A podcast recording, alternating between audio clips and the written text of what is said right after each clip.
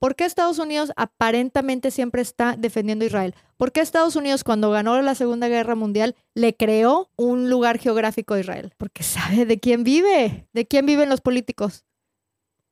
Del dinero de, los lobbying, de las personas que le dan dinero, pues los banqueros son los que más dinero tienen. Entonces siempre está muy pegado a esa cuestión.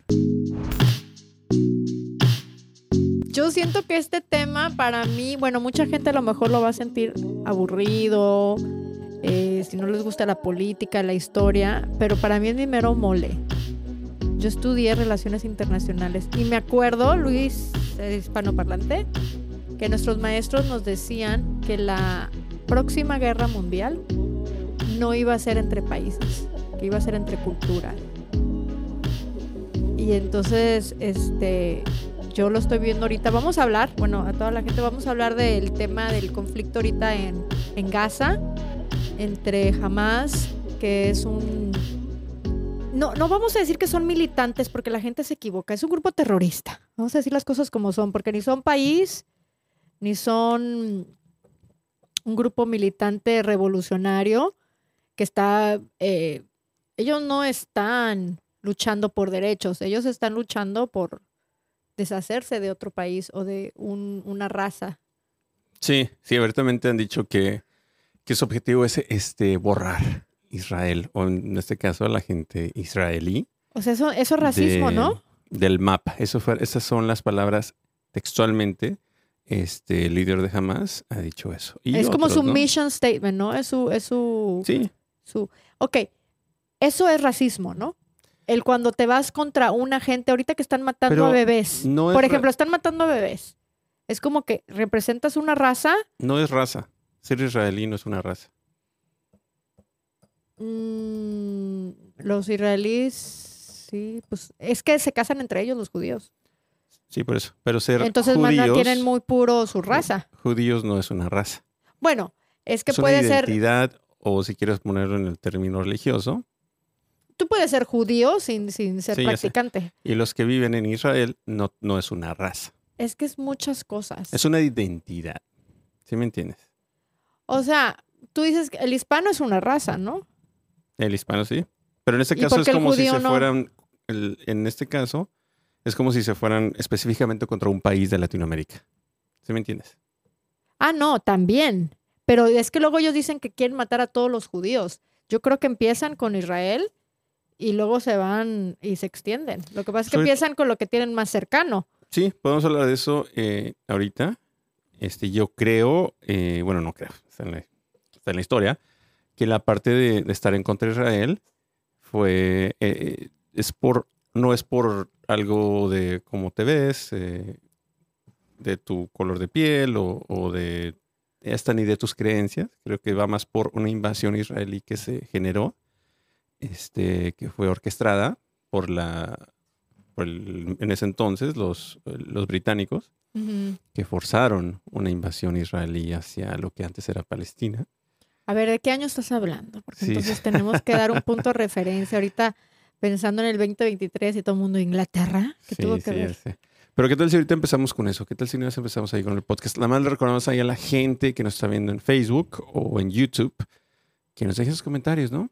Y también que vean el nosotros. podcast entero. Este es un live que realmente a veces dura nada más 15, 20 minutos donde introducimos el tema, pero después ya la idea es que vean el podcast entero, porque la verdad que muchas veces lo estábamos hablando Luis y yo cuando tenemos invitados, siempre es en la segunda parte o ya después de media hora que el invitado se relaja y empezamos como que más padre, ¿no? Todo, o sea, siempre los primeros minutos son un poco de acoplarnos a la persona, pero ciertamente también en Instagram y en TikTok cuando veas los cortos, eso no representa en todo el podcast. Y yo creo que eh, invitamos a la gente a que lo escuche todo, lo escuche todo porque neta es una plática entre amigos, eh, está muy ameno y, y pues los temas son, siempre son buenos, ¿no crees Luis? Sí.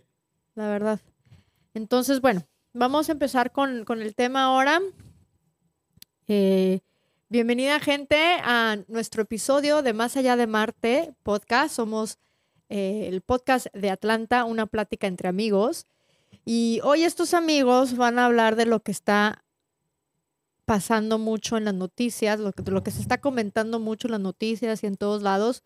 Y ya nos habíamos tardado en traerlo aquí como tema, pero es que tenemos a muchos invitados ya agendados. Y de hecho yo extrañaba aquí a nuestro hispano parlante. Vamos a dar un aplauso al hispano parlante que se Eso, presentó el día de hoy. eso, Bueno, más bien conmigo. No, yo le digo que ya trae, trae un issue conmigo o qué. No, es que eh, en este podcast somos multifacéticos. Mucho. A veces cuando este, nuestro productor de video y audio no puede estar acá, me toca a mí hacer esa función. Y ya también ahorita lo que mencionaste, que, que gracias a, a, bueno, a mucha gente, a los que nos ven, nuestro podcast ha ido creciendo. Sí. Y entonces ya tenemos, bravo. este, ya tenemos gente que está interesada en venir y, y participar en el podcast, en el podcast, a quien les agradecemos bastante porque no les pagamos nada. Entonces, literal, sigue siendo, o seguimos este, la en- a la pauta de lo que significa este podcast, ¿no? Nuestro eslogan de una plática entre amigos. Y qué chingón que siga siendo así, ya que es lo que es. Así empezamos, así, Así seguimos. empezamos, así Y así, seguimos. nos, así hemos llegado a, a miles y miles de seguidores ya por todos lados. Sí, y es una cosa casual. Por ejemplo, ahorita que vamos a hablar de algo que está mucho en las noticias, no somos noticiero, no somos expertos. Quizá la vamos a cagar en algunos comentarios, pero más que nada es como si estuvieras tú en una reunión con un poquito de, de drinks, Sí, ¿verdad? Y, y comentando de lo que está pasando en el mundo en la actualidad. Ahorita con este conflicto, ¿cuándo es cuando comienza? El 7 de octubre de este año 2023, este, un grupo que se llama Hamas, este... Jamás con H. Sí, no jamás. con J de que jamás. Sí, sí, sí, tiene razón. Jamás es en inglés, se le puede decir la pronunciación en español sería Ujú. Hamas, pero ahorita vamos a, como estamos en, en Estados Unidos, vamos a poner Hamas y aparte creo que todo el mundo ya se, se refiere a este grupo así, como jamás. Entonces, el 7 de octubre de este año, eh, ese grupo terrorista, que es lo que es, Hamas, ataca a Israel. Este, ellos dicen que lanzaron más de 5.000 misiles. Oye, en un festival de música, ¿no? También mataron a muchos. Sí. O sea, se metieron y están en contra de los bebés, ancianos. Fíjate que esa parte, eh, y ahorita vamos a tocar ese tema del, del marketing, de lo que nos, no- vemos nosotros en las redes sociales, pero hubo un rumor que habían este, asesinado a bebés y los habían mutilado, lo cual hasta la fecha ni, los, ni el mismo este, ejército de Israel lo ha confirmado. Esa es una de las partes. Ah, yo pensé que habían subido un video los de jamás, como ah, galardonándose de esas cosas, No, no, no. ¿no? Entonces, esa es parte del marketing que viene siendo esta, esta guerra que los medios, especialmente los estadounidenses, que son los que literalmente gobiernan el mundo, este, Oye, está bueno lo que dijiste. No que Estados Unidos gobierne el mundo, los medios de. Estados Unidos, porque ellos controlan el, el pensamiento de la gente, ¿no? Mundialmente. Entonces yo creo que sí está un poco acertado lo que dices. Los medios que gobiernan al mundo, los medios de Estados Unidos, perdón, te interrumpí. ¿Qué ibas a decir? No, sí, sí. Este es, es parte de, ¿no? Ahorita entonces la guerra, ah, la anterior de esta, era la de Ucrania, bueno, sigue siendo todavía, la de Ucrania contra Rusia, que también se, se hizo una guerra mediática, se le puede llamar así. Bueno, es una guerra mediática. ¿Por qué? Porque nos, nos llenan de todo este footage que está pasando cuando empezó Rusia a invadir. Ucrania. Desde el primer día lo, lo escuchamos. Desde el primer día estaba ahí. Pero es normal, porque ahorita estamos tan conectados que desde el primer minuto escuchamos todo. Eso no es, no es algo fuera de lo normal, Sí. ¿no? Pero, por ejemplo, eh, hay otras guerras que están pasando A que nadie las pela. que nadie las pela. Por ejemplo, hay una en Uganda, este, otra en el Congo, Afganistán. Después de que, este, ¿cómo se llama este grupo también terrorista? ¿De Talibán? El talibán tomó Afganistán otra vez. Lo escuchamos al principio, siguen estando ahí. Ya no nos, ya nada. En Siria hay una guerra que lleva más de 13 millones de desplazados. Que, No, Siria sí, sí, desde hace eh, mucho, desde hace mucho. Sí, la, la, en Libia, la guerra civil que, que Estados Unidos creó. Este. Esa es otra cosa, tantas guerras que Estados Unidos ha creado. Yo me acuerdo cuando en, digo, en Centroamérica, lo que era El Salvador, todo lo que es la maratrucha, la Nicaragua maratrucha, también. Nicaragua, Los contras. estaba bien metida Estados Unidos. Sí. Y hasta el mismo Afganistán, ¿no? Que al principio apoyaba a, a Osama Bin Laden y terminó del otro lado. O sea, todo es porque Estados Unidos empieza a apoyarlos, luego se les voltea, la tortilla a Estados Unidos se las voltea y empie- empiezan a odiar a Estados Unidos. Es todo un rollo y todo un tema. Eh, ¿Para qué nos vamos tan lejos aquí en nuestro gran país, queridísimo México lindo y querido? Este, la eh, administración de Obama, ellos mandaron muchas armas a México a propósito, supuestamente con un GPS para poder rastrearlas y poder capturar a ciertas personas. Pues, obviamente, mi México lindo y querido, que todos transamos y lo que no las transamos lo inventamos.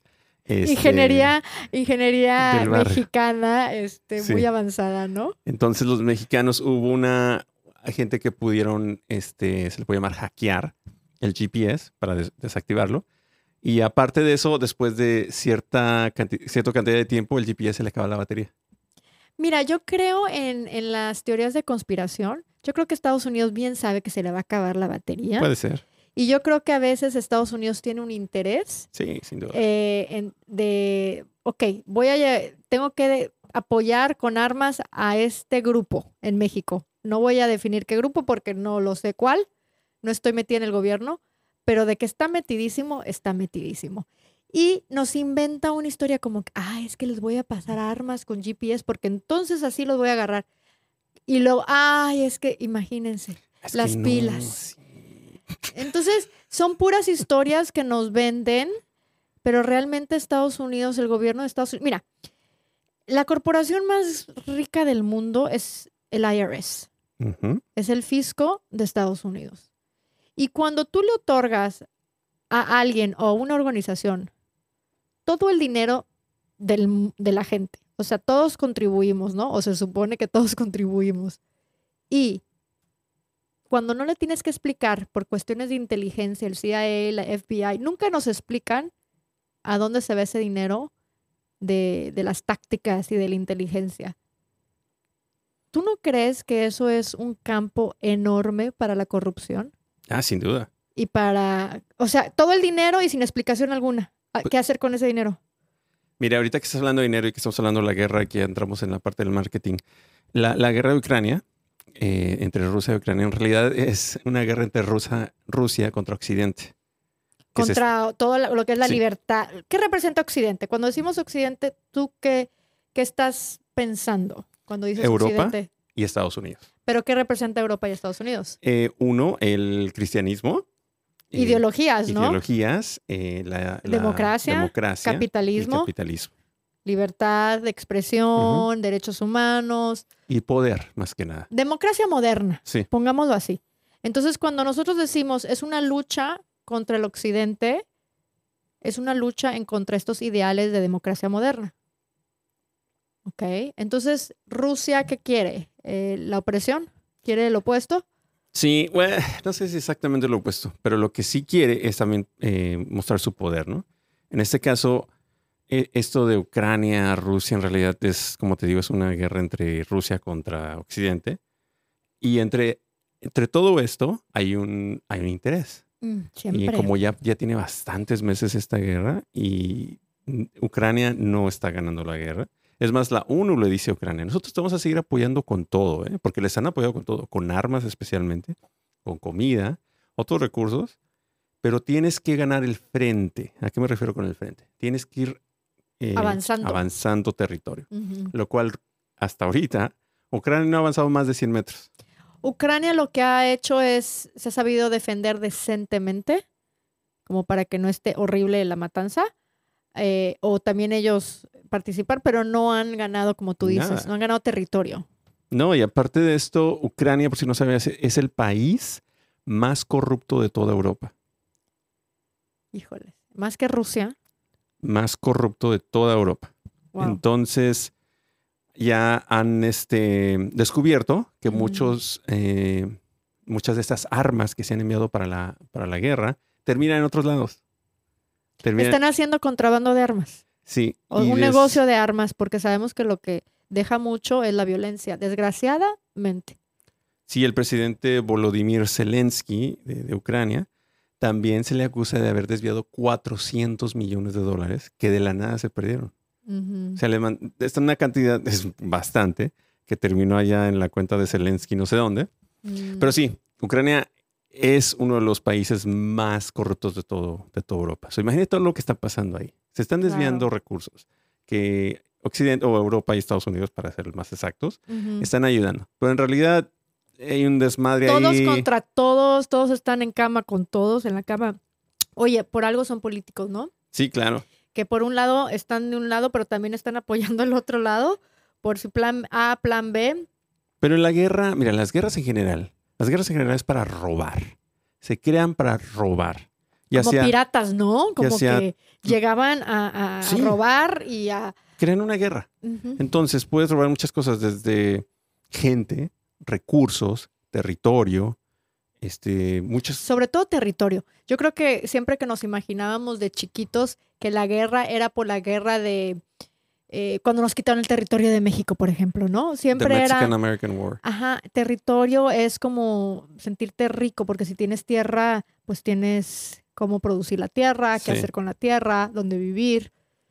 Y Eh, esto, y esto ahorita que está en la guerra de Ucrania-Rusia, hay dos agrupaciones o dos administraciones que se van a beneficiar bastante. Uno, Polonia, porque cuando se termine esto, le van a dar una patada ahí a Zelensky en el culo, los gringos, y Polonia se va a quedar con mucho territorio ucraniano y van a justificar diciendo, ah, es que es para lo mejor para la gente que vive aquí. Mm. Sin embargo, se van a llevar un- una buena... Una buena tajada. Sí, y el otro, Pero ¿quién le va a dar el territorio a Polonia? O, o sea, Rusia está, o cómo? Occidente, va a decir, Ok. ya que, que, que todo, que este, Ucrania está todo madreado por todo lo que ha pasado. Que haya tregua ya de paz. Sí. Este, pa- eh, esta parte como lo que pasó en Alemania en la Segunda Guerra Mundial, que se Ah, separaron. lo que, no, o lo que pasó pues ahorita con la creación de Israel, que crearon un nuevo estado. También. Israel no existía. Entonces van a, van a ir ahí y van a empezar a dividir tierras, es lo que tú dices. Cuando se termine esto de Rusia-Ucrania, sí. Pero a donde voy es de que también quien se va a beneficiar bastante es nuestro presidente actual aquí de Estados Unidos y su hijo. ah, por los Su negocios que tienen. Su hijo Hunter. El Biden. famoso Hunter y su laptop de Hunter y el famoso Hunter que hace negocio con todo el mundo, ¿no?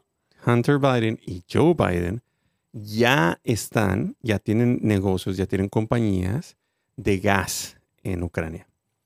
Entonces, ¿qué va a pasar con todo esto? Cuando se acabe esto y que ma- eh, Ucrania no va a ganar, no puede ganar contra Rusia. No hay manera. No, no puede. Este, y ni Palestina tampoco. Bueno, ahorita llegamos a ese punto. Entonces, ¿quiénes van a ser los ganones de ahí? Polonia y la familia de la administración Biden. Pero así como los Biden, ¿te acuerdas de los Bush? También. ¿Y te acuerdas de Irak. Dick Cheney? Hubo, hubo una película hasta de Dick Cheney, cómo se. con Halliburton, ¿no? Que era la compañía que, que tenían para. Después de crear guerra, es volver con la infraestructura y construían. Era una, o sea, era una compañía de muchas cosas. En, eh, gasolineras también tenían muchas, pero era una compañía en donde se beneficiaban de la destrucción para luego reconstruir. Sí, y, y quién gana y quién toma control. Eh, Entonces no es Biden, no es como que, ay, esta familia es la mala. Son los Kennedy, los Bush, lo- el Clinton y su familia. O sea, a don, hay mucha Trump, gente. Trump con Rusia también estaba muy involucrado. Tiene su proceso ahorita legal Sí. también. Biden, o sea, todos. Es que la guerra, la guerra es, es para robar. Yo- yo- pero es muy, es muy vulgar que yo lo diga de esa forma, pero es que en realidad es, es eso. Y el pedo, lo que me molesta es de que quieran justificarlo con la religión. Es que mira, yo le voy a decir a la gente, este tema para mí es muy bueno, es, es mi mero mole. Yo estudié relaciones internacionales. Me acuerdo en el, y aquí en Estados Unidos, me acuerdo en el 98, 99, 2000, cuando estaba en la universidad, algo que nos decían los profesores de política internacional era que las próximas guerras iban a ser eh, por intereses, bueno, siempre han sido, pero que iban a ser más bien culturales y no de países. Entonces, como tú estás diciendo, se están reorganizando países, no les importa, este país ahora se llama así, ahora es, es una cuestión cultural y se van a agarrar de la religión, se van a agarrar de las cosas que la gente eh, común y corriente la- las mantenemos muy apegadas, como que, ay, mataron un bebé, ¿sí me explico? O, o ay, mi religión. Entonces se, se aprovechan de las emociones, ¿no? Se aprovechan de las emociones de la gente para manipularnos. Sí. Es lo que sucede. Y lo malo es de que cuando justifican la religión son las guerras más sangrientas. güey. Sí, porque entonces Dios quiere. Sí, Entonces ya Dios, justificas Dios quiere. tus acciones. justifico porque es que no te has dado cu- hasta la Biblia tiene mucho eso de esas Pues- este, de esas guerras muy sanguíneas cuando llegaban los israelitas que estaban eh, buscando tierras y a los cananitas que los mataron.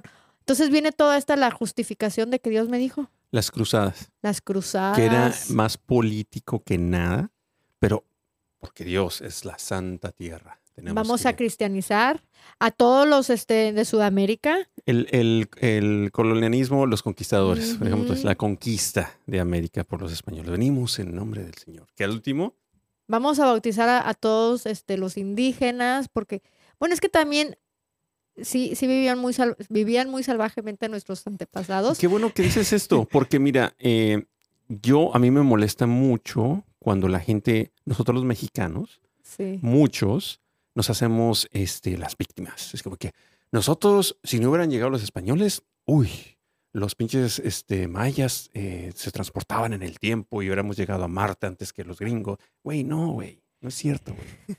No, no, no, no, no es cierto. Y, y- y- y me pueden tachar lo que sea, porque un- Estudiaban mucho las estrellas, pero no tenían mucha no, tecnología, por si ejemplo. no fuera por los, por los españoles que llegaron, iban a llegar alguien más. Iban a llegar los portugueses, Sí iba- sí los holandeses que también estaban viajando. O es los que tenían tecnología para viajar. Entonces, Desde ahí, desde ahí. El, el- el maya, el azteca, el olmeca, el cherokee, a- a- todos los que vivían en, en nuestra parte de México, no eran culturas que tenían tecnologías como barcos que los llevaran a través del Atlántico.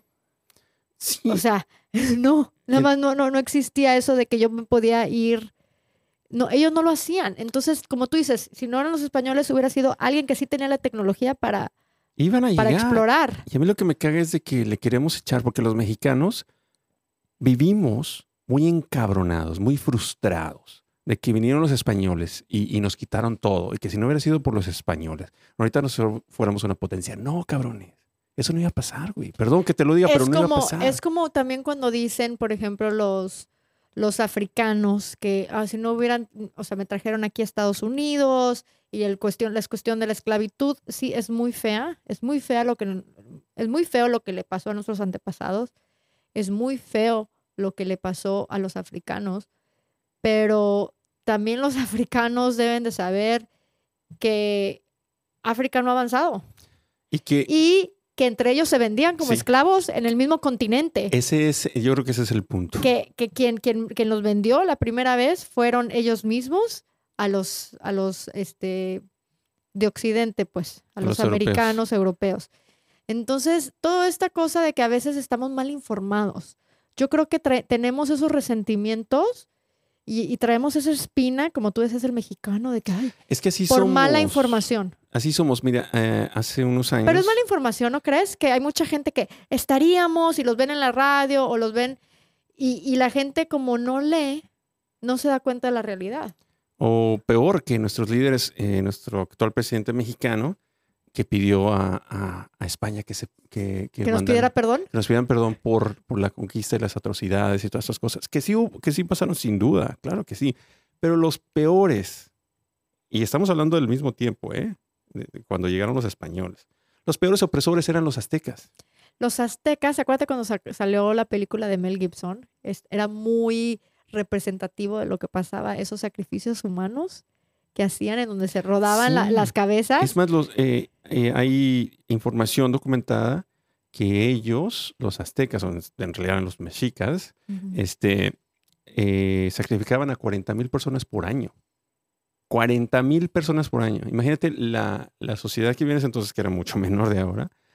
Este, entonces, todos los que vivían Es alrededor, una sociedad psicópata. todos los que vivían alrededor estaban en contra, Es estaban, que es una sociedad psicópata. estaban eso. Por, por los mexicas o los aztecas. Entonces llegan los españoles, porque 400 españoles que llegaron no van a tomar una ciudad así, es obvio. Ujú. no iban a tomarla. Pero entonces eso es lo que me caga del, del- del mexicano actual, Hay otra cosa. Quien se sienta que es descendente de un azteca o de un mexica, no es cierto. Todos, los- todos murieron. Ya fue por la viruela o fue en guerra. Pero el 99.9% de los Te digo una murieron. cosa, pero mi papá, que lo conociste en el, en el podcast, él hizo genealogía. No sabemos qué tan eh, correcta puede ser porque pues luego no hay documentos y todo. Pero sí hubo un po- unos pocos que sobrevivieron. eh, por ejemplo, las hijas de Moctezuma. Sí, tienes razón. Se supone, mi papá hizo genealogía, que a muchos que sí salvaron, que eran personas importantes, pues, o de la nobleza, las mandaron a España. Y entonces ella- mi papá dice que uno de los Álvarez se, eh, se casó, la mandaron a una de las princesas y lo casaron, la casaron con un Álvarez. Y según mi papá, sí tenemos por ahí. Sí, algo, sí hubo uno que otro azteca, pero Sí, no, todos eran Mm. o chichimecas o Eran de otras culturas. o- Es más, si el mexicano, ahorita que habla, estamos hablando, se supone que estamos hablando de Israel, pero ya saben, nos cambiamos de tema todo el mundo. Eh, muchos de nosotros los mexicanos tenemos mucha sangre judía, no sé si tú sabes eso, y mucha sangre árabe, porque España estuvo mm, dominada por los moros, por los árabes, mucho 400, tiempo. ¿no? Entonces, ¿sí, sí has visto que algunos mexicanos tienen aspecto árabe? Como que los ves Sí, el. Ancor. Exacto. Hay mucha gente que, que tiene como que de repente dicen, tú no eres árabe. Y es por eso, porque el mexicano, de hecho, tiene, está comprobadísimo si, si venimos, si tenemos sangre española, que muy probablemente tengamos sangre judía y, y árabe. Sí, entonces, este, ahorita que nos vamos al, al tema este de, de- de nuestro presidente mexicano que pidió, que le dijo, que exigió que España pidiera disculpas por, por todas las atrocidades y, y- y todo el oro que se robaron, que de seguro lo tienen ahí enterrado y, y algún día lo van a sacar todo. ¿Sabes qué? Esa es una historia que, Esa es que una está historia- queriendo Es que, es que es lo mismo. Nos están a queriendo las meter. pasiones más básicas del mexicano, no está queriendo remover pasiones, ¿no? Nos está creando un odio hacia algo que primero. Si no Pero ¿no crees que eso es emocional? O sea, está Sí. queriendo remover emociones. Y yo también quiero recordar a la gente eh, estas ideas del mexicano que nos quitamos el pan de la boca para hacer lo otro, que somos súper buena gente y que somos lo máximo. Güey, no es cierto, güey. Esta- estas mismas ideas que nuestro mismo presidente mexicano nos está metiendo, que por culpa de alguien más vivimos en la mierda que vivimos, está mal porque nos estamos haciendo las víctimas, güey. El Me- en México, México es un país violento para empezar. No es una actitud vencedora, pues, es una actitud víctima, lo que estás diciendo. Sí, No es de un survivor, no, no es sobre- de sobreviviente, voy a vencer esta adversidad, sino es po- pobre de mí, ¿no? sí. Pobre de mí. Es que ese es el discurso que desde chiquitos nos han metido. En la escuela, la educación básica ha sido ese. ¿Y qué pasa con la actitud de víctima? Que nunca hacen nada y se, son Estamos resentidos, frustrados. resentidos, resentidos. frustrados, que nunca superan en- y algo. estamos encabronados. Estamos encabronados con nuestra misma... Pero ¿por qué te quiere así el gobierno? O sea, ponte a pensar, analízalo. ¿Por qué el gobierno te quiere reprimido, frustrado y encabronado? Porque casi siempre la víctima no hace nada. Está tan oprimida por sus propios sentimientos de negatividad Sí, que no, no, no hace nada por, por salir de ahí. Entonces ahí te quieren, es a lo que yo voy. O sea, todo es, es una táctica, ¿no? sí, sin duda. Y lo peor de todo es, es que no lo creemos. Es, es la, la historia romántica que nos, que nos dicen de nosotros mismos, de nuestros antecedentes, y, y que España nos robó. Lo cual, si ves la historia, eh, España solo robó el 7% del oro que se ha extraído desde que llegaron ellos hasta que se, cumplieron los 500 años. El 7% de la independencia. Digo, 1500 del, Llegaron 1500 y, se- y luego para 1800 y 19. tanto ya. Sí, entonces solo se llevaron el 7%. Ese oro que tanto decimos que... ¿Y qué hicieron con todo lo demás? Con todo lo demás que... ¿Sabes qué Oye, esos 7% güeyes? es como un tax, como cuando tú vas a comprar algo, te agregan siempre el 7%, ¿no? Pues Voy a comprar mi celular y el 7% se va al fisco, siempre. Pero ¿qué pasó con todo este otro oro que han extraído? O sea, el- los, bueno, nada más en el, en, el, en el virreinato se le puede decir. Este, los españoles crearon eh, ciudades, Ujú, crearon catedrales, escuelas, universidades, este, algo que no existía antes. Hospitales. Entonces, en realidad, ellos fueron un imperio, que para bien y para mal después podemos debatir esa parte, ¿no? Pero hicieron, crearon ciudades en Mesoamérica. Infraestructura que no teníamos. Sí. Entonces, mucho de este, de este oro o recursos este, monetarios que se pueden usar para hacer cosas, lo invirtieron en mismo México. Entonces, Ah, pues y también para eh, expandir el territorio de la Nueva España en este caso. Explorar nuevos territorios. Entonces, se, fue más ahí, fue crear un imperio, un imperio, ¿no? Este, ¿sabes quién sí? Los imperios son bonitos. Has tú has ido a París, ¿no? sí. Que dices, qué pinche ciudad tan bonita. O sea, Napoleón, ¿cuánto gastó, güey? Todos los edificios de piedra blanca, hermosos. Eh, edificio tras edificio, colonia tras colonia. Es que no hay ninguna colonia fea en París. A cualquier distrito que vas, dices tú, wow, está hermoso todo.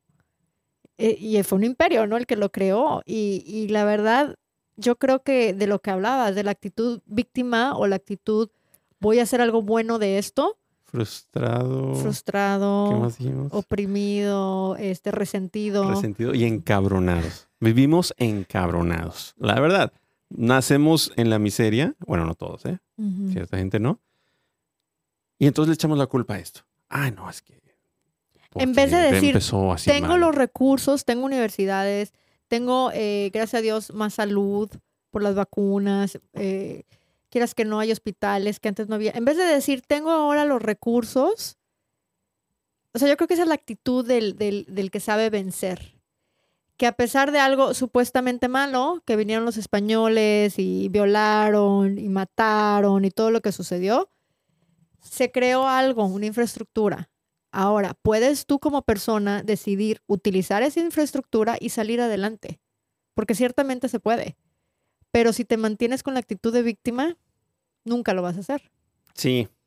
Pero bueno, regresemos aquí al tema de. ¿De Israel? Sí, sí. Mira, de- el tema de Israel, yo de Israel, el original, la razón por la que estamos en este O- o bueno, podcast, Antes de, de llegar a Israel. se debería Porque llamar, todavía tenemos dos, dos se, debería ¿no? de llamar el podcast de las tangentes, güey. Este, No. antes de llegar a Israel, vamos a, vamos a ver por qué también creo que la, la guerra de Ucrania contra Rusia influye a lo que está pasando entre Israel y Palestina. Pues lo que influye es nuestro, nuestro bolso. ¿No te das cuenta que todo está súper caro? Y todo influye. Todas estas guerras tienen que ver porque el petróleo tiene que ver, porque Estados Unidos está eh, mandando dinero. Entonces, nos influye demasiado. Yo siento ahorita, cuando salió la guerra de Israel, dije, puta, todavía más caro todas las cosas.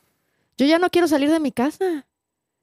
Día que salgo de mi casa y digo, es que aunque no quieras, 100, 150 dólares. En, en- en nada más ir al súper o cargar el carro de gasolina o ir a comprar cosas básicas para la casa.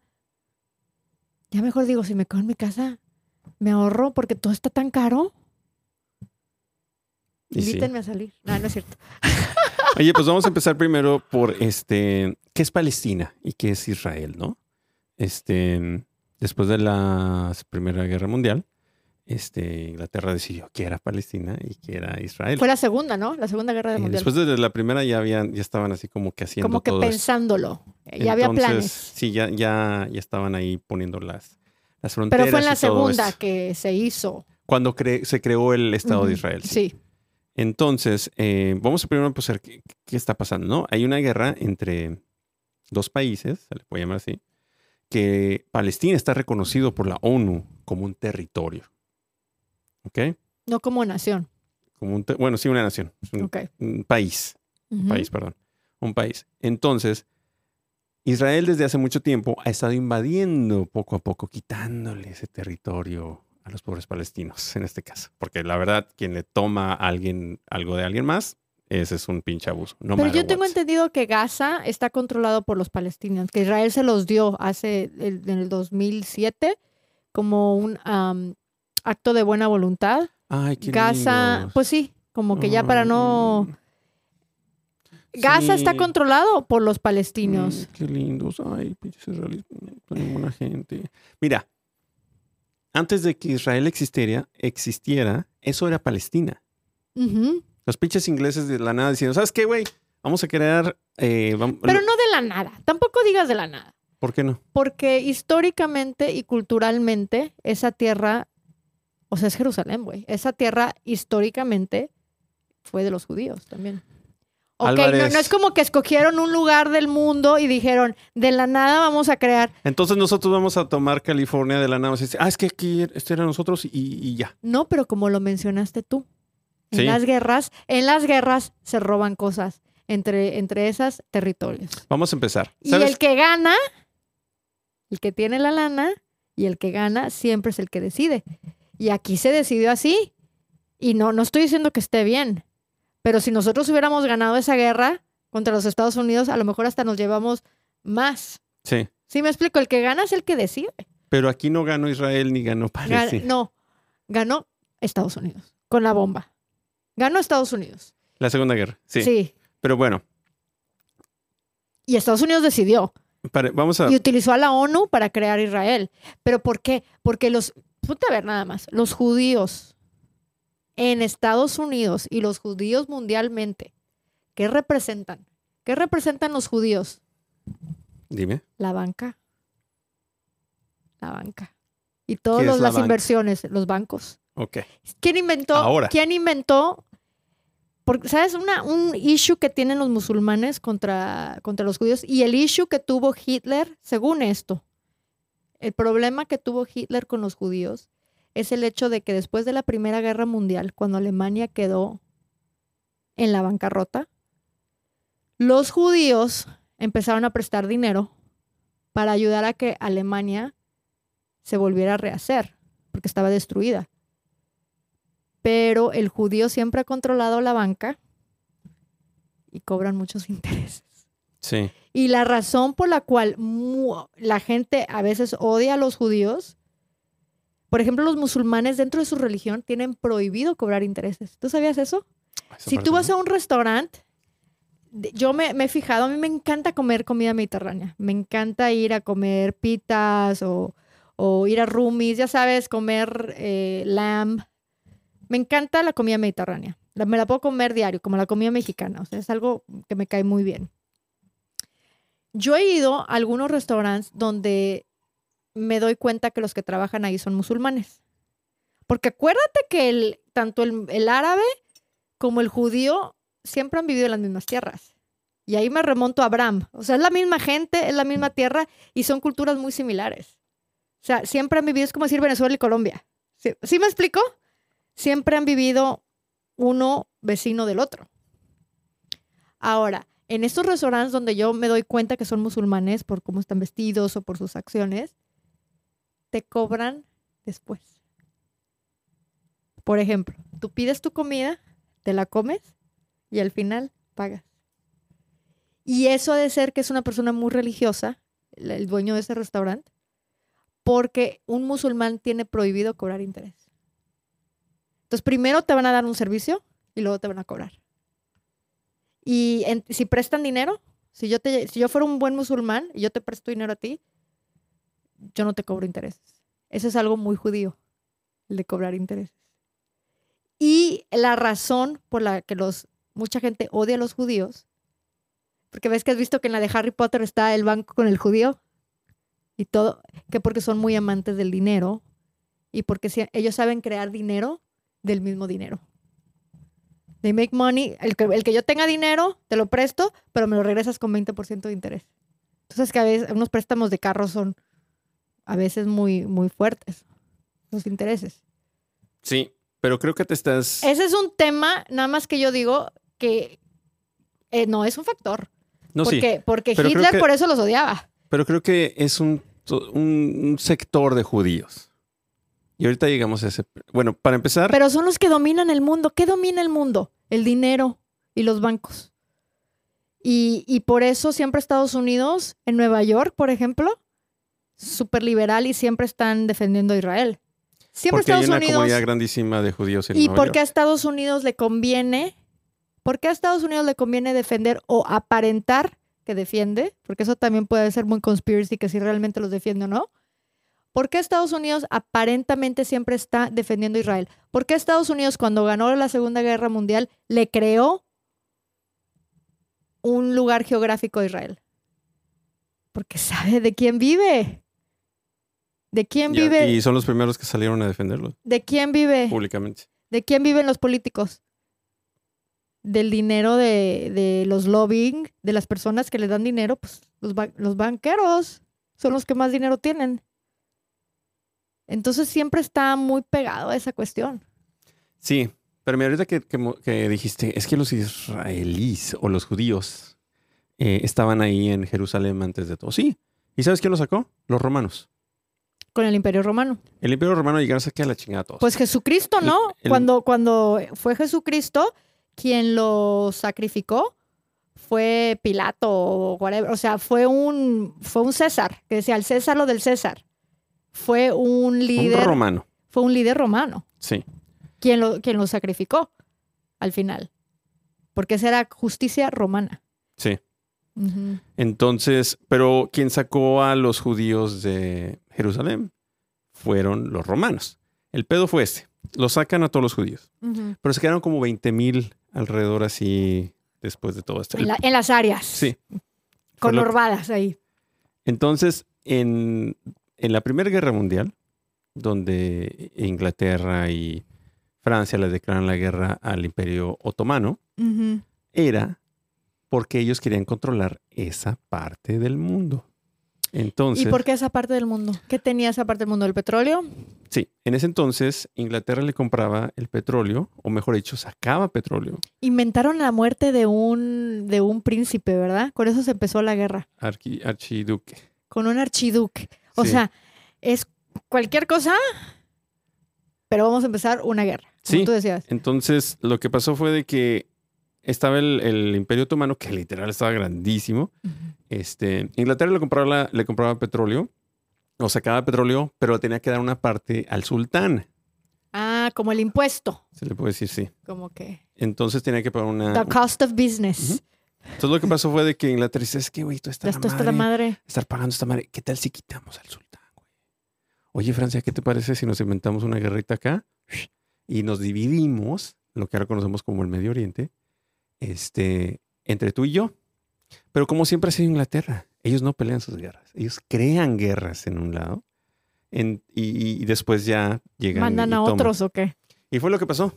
Este, o- eh, mataron al archiduque de, de Austria. Ajá. Dicen, ahorita, la, la guerra, la Primera Guerra Mundial no empezó porque mataron al archiduque. Necesitaban una excusa. Sí. Igual que la Segunda Guerra Mundial. La Segunda Guerra Mundial no empieza eh, en 1939 cuando Hitler o, o Alemania invade Polonia. No, eso no es cierto. La ese día que, que Hitler decide invadir Polonia, automáticamente Inglaterra y Francia le declaran la guerra este, a Alemania. 17 días después, Rusia invade la otra parte de Polonia y nadie dice nada. O sea, todos contra Polonia. Pero ¿sabes por qué? Porque querían ver, como dijimos hace rato que empezamos, los buenos contra los malos. Rusia no querían ver a, a Stalin en ese entonces como el malo, porque eran parte, ya lo iban a incluir después entre ellos, ¿me entiendes? Entonces nadie dijo nada. Ah, pero si ahorita, como lo mismo, eh, Rusia invade Ucrania, uy, la guerra. Ah, pero. ¿qué tal si Azerbaiyán invade Albania? No le importa ni madres, güey. ¿Sí me entiendes?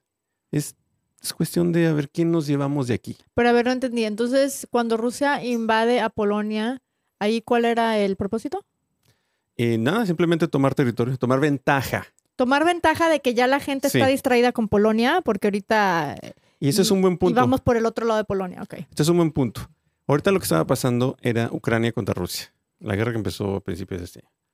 Entonces, Ahora ya perdió como furor, ¿no? O sea, ya no estamos tan pero concentrados ¿sabes qué estaba eso. pasando? Estados Unidos, todo Occidente está apoyando a Ucrania.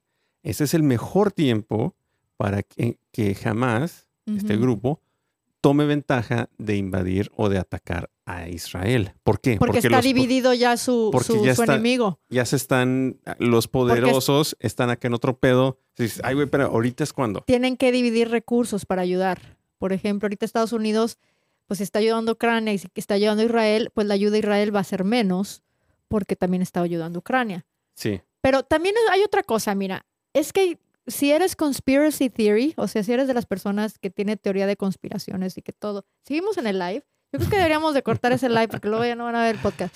Pero bueno, eh, si eres una persona que cree en estas conspiraciones, nadie se la creía, hispanoparlante, nadie se la creía que la inteligencia israelí, que los hubieran tomado por sorpresa. O sea, nadie se la creía. La gente que realmente está en este pedo y está estudiada y sabe what's going on, la inteligencia israelí, imagínate cuando, cuando secuestran a gente en México, la más millonaria. Estamos hablando de que México tiene a millonarios que están en los top 10 del mundo, ¿ok? En cuanto a dinero. Esta gente contrata inteligencia israelí. O sea, la, la inteligencia israelí es de lo mejor que hay en el mundo. Y entonces mucha gente no está creyendo que los hayan tomado por sorpresa y que se tardaron tanto en responder. ¿Sí sabías que se tardaron mucho en responder? El Mossad, así se llama la inteligencia israelí. Sí, Mossad. el Mossad. Y nadie, nadie se la cree, porque este tipo de ataques fue un ataque aéreo, marítimo y por tierra. ¿Cómo te pierdes inteligencia que venga relacionada con tres diferentes maneras de atacar? Y que este tipo de ataque, que fue muy agresivo, no se planea en un día. O sea, eso está muy coordinado. Sí me explico que todas Ah, las bombas al mismo tiempo y todo. Nadie se la está creyendo. Y sobre todo la gente que conoce la inteligencia israelí. Entonces, ahí mismo estamos viendo cómo todo es una guerra de dinero, que a lo mejor los mismos israelíes están vendiendo a su gente, o, están, o sea, sacaron a los que tienen que sacar, ¿sí me explico? Y decir, pues esto se tiene que hacer porque al final nos va a traer más dinero a todos, los del poder. Y, y bueno, no, realmente no están representando al pueblo, sino a sí mismos, entre los políticos. Mucha gente dice que se reúnen los del G7 y se inventan las guerras ahí mismo. Y aunque parezcan enemigos cuando se las inventaron, pues ellos bien saben que esto ya está premedi- premeditado. ¿Sí me explico? Y todo es para que al final todo mundo tenga dinero. Es una desviación de fondos, esos 400 millones de dólares que nadie supo. Todo el mundo sabe qué es lo que va a ganar al final, si participan. Entonces, eh, ¿qué va a pasar realmente? Porque como pueblo nos estamos dando cuenta más y más de lo pendejo que nos hacen. Sin duda. No, y Y- aparte yo sí estoy seguro que se viene una, una tercera guerra mundial. Porque hay muchos intereses. Bastantes. Este, especialmente ahí en el Medio Oriente. Hay un interés donde todos quieren tener parte de. Desde Rusia, desde China y Estados Unidos. Y lo que yo digo, eh, hispanoparlante, es que cuando vamos a decir es suficiente. Hubo una etapa en mi vida en donde, gracias a Dios por negocios, por cosas, sí tuvimos la oportunidad, mi ex esposo y yo, de tener muchos bienes. Y te digo una cosa, ¿cuándo es suficiente? Cuando tienes tu casa, más otra casa en México, más otra casa acá, empiezas a descuidar, te empiezan a robar la gente que te está cuidando la casa en México, los contadores, eh, la gente de confianza se dan cuenta que estás ocupado. Pues la gente está ocupada. ¿Cuándo estos políticos van a decir, enough is enough? Con 400 millones tienes casa, tienes yates, pero ahora imagínate el mantenimiento de un yate y ahora tienes que tener un avión privado, entonces ahora el piloto y, que a lo mejor se vayan a meter ahí a manipular el, el avión y tienes un accidente, como dicen con Jenny Rivera. ¿Sí me explico? O sea, ¿cuándo vas a decir es suficiente con lo que tengo? Yo te puedo decir una cosa, que a veces entre más vienes, más problemas.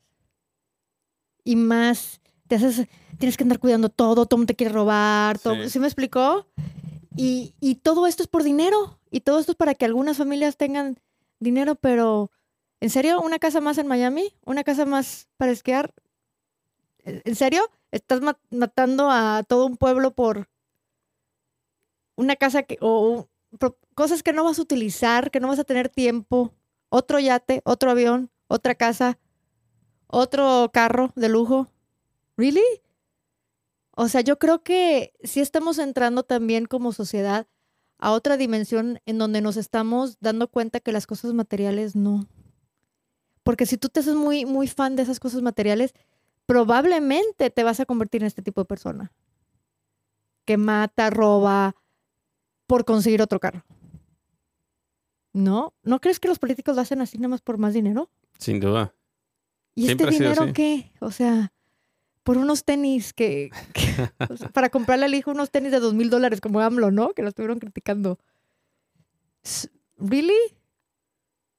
No, y, y ahorita me acordé, creo que platiqué esto la otra vez. Estaba viendo una entrevista que le hicieron a, una entrevista, estaba hablando el eh, Salinas, el dueño de TV Azteca, Salinas Pliego.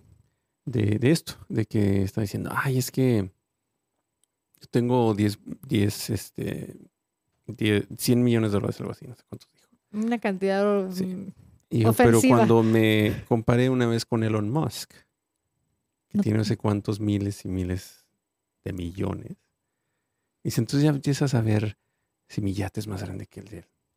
Dice, nunca es suficiente. Nunca es suficiente. Dice, ya no te comparas con los de a lo mejor de tu, de- de tu lado, los que están más con los que creciste tú, Sí. güey, en el kinder, con los de tu generación. Gente Dice- como tú. Dice, entonces yo, yo quisiera ser un Elon Musk, pero nunca lo voy a hacer. Pero voy a tratar y no sé qué ¿Te tanto hacer". imaginas este, la frustración con la que vives? Y, y- y esa tristeza. Y por algo material que cuando te vayas, quién sabe la- ese metal se va a oxidar. Sí. Ese ya te va a quedar a lo mejor ahí este, en el mar oxidado. Sí, si nadie lo pela. Oye, ¿cuántos hijos que heredan cosas que no saben producir igual que sus padres? Dejan que las casas se vayan al olvido, se llenan de, de- de- de hierbas, los elementos, porque era la casa de vacaciones que nadie, no pudieron pagar los impuestos. ¿Sí me explico? Las cosas requieren no mantenimiento y, y- y las cosas se terminan. O simplemente no tienen el mismo afecto por las cosas, ¿no? Porque no les costó nada. Cuando te cuesta algo, créeme que lo, lo pintas, lo limpias, lo cuidas, lo presumes. Claro. Y cuando no, cuando te llega así como que... eh, Exactamente. Entonces, toda esta gente está, este Salinas Pliego, chingándose la vida por adquirir más, cuando esas cosas, cuando él se muera, ¿quién sabe qué putos le va a pasar a esas cosas? ¿Quién se las va a robar? ¿O qué hijo las va a mal, a mal cuidar? Entonces, sí es una, es una oportunidad. Yo creo que esta generación, la nueva generación, se podrá decir muchas cosas de ellos, pero por ejemplo, se les dice flojos, que no quieren trabajar tanto. Yo creo que ya vieron que es una farsa. Que nosotros trabajamos y trabajamos y trabajamos por tener una casa más grande y ya, ya se dieron cuenta. Yo quiero un tiny home. Sí, una pero casa de hay- 40, 50 mil dólares que la puedo pagar en cuatro años de trabajo y donde a nadie más, a ningún banco le estoy pagando nada. Pero también es, en muchas cosas sí, ¿eh? Tienes razón. Por ejemplo, un student loan, que ahorita ya no es necesario tener tantas cosas Una con deuda de- certificados. Luego ya. preguntan en TikTok, ¿qué dijo? Un student loan, una Sí. deuda de estudiante. Entonces, y las mismas, los metrics nos han dicho que han bajado bastante. Los colegios van a desaparecer algún día y los que van a existir van a ser muy diferentes a los que ahora conocemos. Este, Pues COVID nos enseñó que, que puedes aprender desde tu casa. Ya no va a haber necesidad de tener esos campus tan caros, lo, con mantenimientos tan sí. caros, porque puedes aprender desde tu computadora con el maestro. Es más, un maestro puede ganar muchísimo más dinero si se dedica a dar... Si es un maestro chingón, con reputación, que ha escrito libros, que, que ha trabajado a lo mejor en gabinetes de Estado o cosas así. Oye, que yo te dé un curso y lo tenga abierto todo el mundo, que se inscriban 100 mil personas y que a cada uno le cobre, aunque sea un dólar, ya son 100 mil dólares que gano. Mientras que un maestro aquí, ¿cuánto se les paga? ¿35 mil anual? ¿Sí me explicó? O sea, las cosas van a cambiar. Sí, los, lo que ahora conocemos como bachelor's degree y todas estas cosas van a desaparecer. Ya van a, van a haber otras cosas que sean más este, dedicados a lo que en realidad tú quieres hacer. ¿Sí me entiendes? Específico en lo que tú quieres hacer. Y ya, y va a ser más este, Como económico. skills. ¿Quieres Sí, hacer un podcast? skills. Te voy a explicar cómo se hace un podcast. Vamos a hablar de, de las cámaras, vamos a hablar de la edición. Y no Vamos a tienes hablar que de la- aventarte cinco años o cuatro años en pinche ingeniería y aprendiendo cosas que el límite de, del 400 hasta la raíz y que nunca vas a usar. ¿Sí me entiendes? Tiempo perdido. La verdad que sí.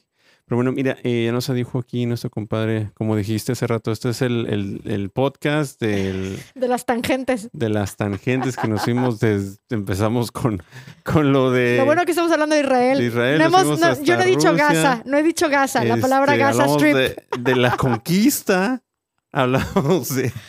Terminamos con los La estudiantes, guerra güey. mundial, la primera, la Ay, segunda, Hitler, los nazis. Pero bueno, quédense para el segundo episodio, este, que va a aparecer el, el miércoles, ¿eh? Este- Estén al, al tanto, Sale, nos vemos. Bye. pendientes, bye bye.